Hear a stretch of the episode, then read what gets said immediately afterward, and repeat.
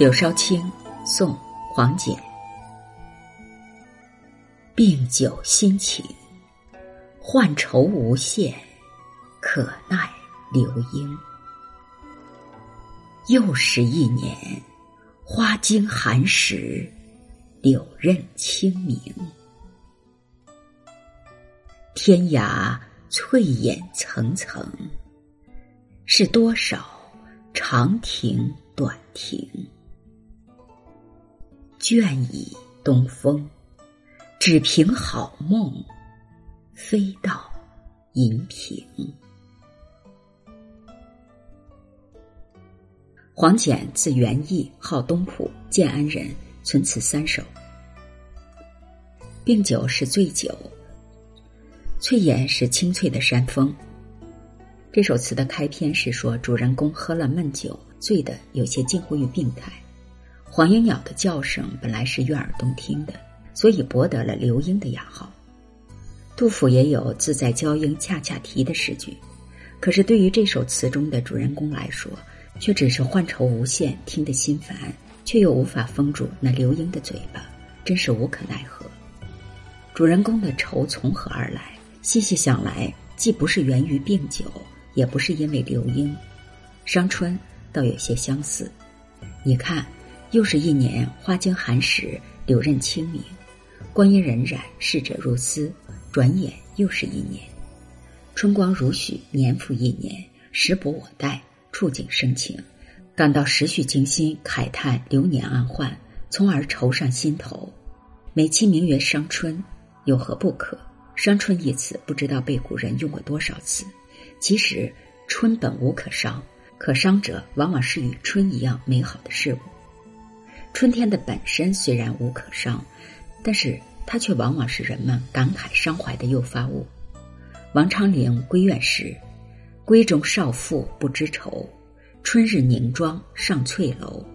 忽见陌头杨柳色，悔教夫婿觅封侯。”少妇本来没有愁，所以欢欢喜喜的打扮好，但她一旦登上了层楼，看到的那一派迎风飘舞的柳丝，于是愁从中来。他想到了远在他乡觅封侯的夫婿，最好的春光应该与自己的爱人共赏，一旦共赏不可得，便触景生情，对景怀人，这就是所谓的伤春了。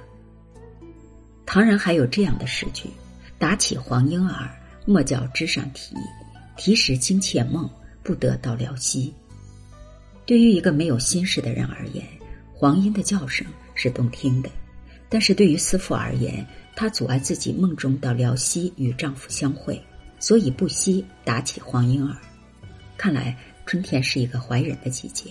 古人从这里选取题材抒发感情，不知写下多少诗词。黄简的这首词也是这样。当他望尽天涯的层层翠眼，心中暗数着那根本数不清的长亭短亭，怀人之情油然而生。但是天涯各一方，现实的现象不可能。绝望之下，只得向希望于梦中与家人相会。天涯翠眼层层，是多少长亭短亭，是这首词中最关键的句子。天涯这一句是触景生情的诱发点。上片的流莺、花柳，皆是眼前身边之景，对于词境皆止于描述，而没有开拓意。天涯这一句却既融入了上片的诸景，又高瞻远瞩，意象博大。更重要的是，他开拓出了长亭短亭这一境，虽使全词豁然开朗，转出了一片新的天地。这是一个成功的过片。长亭短亭句接踵天涯句而来，是词中主人公望尽天涯的直接所得，是揭示全词情感实质的关键处。长亭短亭皆系行人休止之所，后来它就成了天涯羁旅、游子思归的象征。显然，这一句揭示了全词的抒情实质、相关之思。到这里，读者才能醒悟到，上片所写的病酒心情以及流莺换愁等等，都是主人公内心的相关之思的外部流露，绝不仅仅是因为春天即将逝去而伤感。节拍的“倦倚东风”这三句，都是在思归而不能归的情况下的思想活动。实际上，归既不可能，只得寄希望于梦。在梦中飞到故乡的银屏，与亲人团聚，这自然是好梦了。虽是梦，也能给人以希望和安慰。这三句把思归的心情做了更深一层的抒发。到这里，全词所曲曲折折所表达的思想感情都凸显出来。柳梢青，宋·黄简。病酒心情，患愁无限，可奈流莺。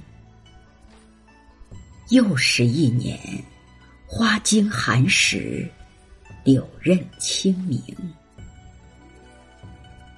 天涯翠眼层层，是多少长亭短亭。倦倚东风，只凭好梦，飞到银屏。